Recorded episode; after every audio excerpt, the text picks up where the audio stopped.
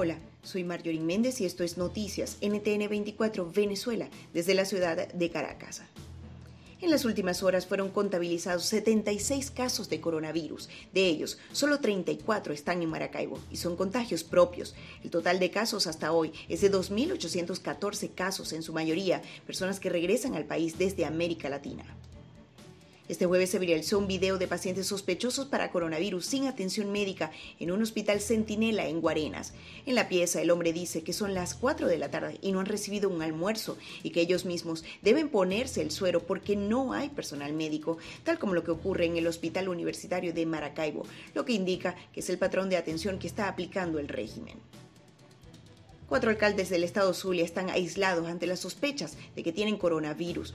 Se trata de Indira Fernández de La Guajira, Leónidas González de Lagunillas, Pedro Duarte de Cabimas y Berry Zuleta de Perijá.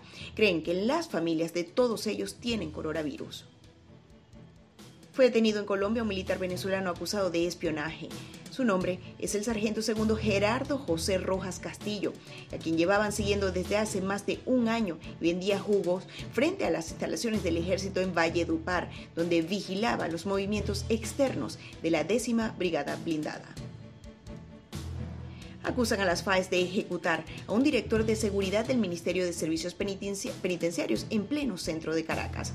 Wilmer Llanes había fungido también como escolta de Iris Varela y recibió varios impactos de bala por la espalda tras ser sacado de su vivienda en Katia. Hasta aquí el resumen de las noticias más destacadas en Venezuela en las últimas horas. Síguenos en ntn24america.com con información de último, de último minuto, además de nuestras cuentas oficiales en las redes sociales. Nos despedimos. Por ahora, quien les habló, Marjorie Méndez desde la ciudad de Caracas y en la edición, Eleazar Marín. Hasta pronto.